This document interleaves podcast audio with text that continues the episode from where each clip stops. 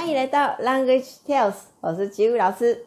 今天要介绍的是入迷或者是热衷的很多日本的说法喽。第一个是ハマる，最经常用的一个用法。はい、ハマる。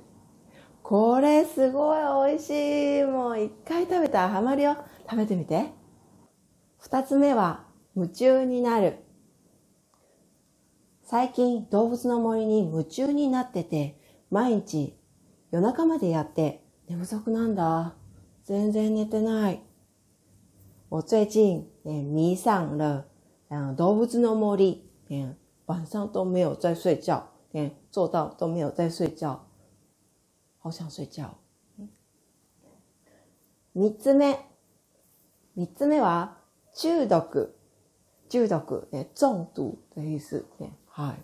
呃，やらないと、ね、手が震えちゃうっていうくらい、ね。如果没有做的话，手就会好抖好抖。ね、はい。呃，就是很想要做。旅行中毒で1年に5回行かないとうずうずするんだ。最近コロナだからどうしよう。四つ目。のめり込む。进到那个世界就出不来了的感觉。村上春樹の小説にのめり込んでて、最近もうずっと読んでんだ。五つ目、虜になる。虜になる的感觉是我的心被抓走了，我的心被拿走了的感觉。迷上到心被拿走。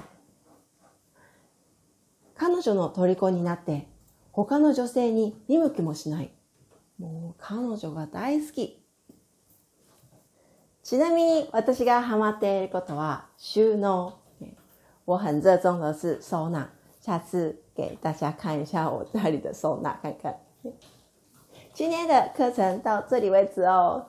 欢迎有兴趣的同学来订阅我们的 Language Tales。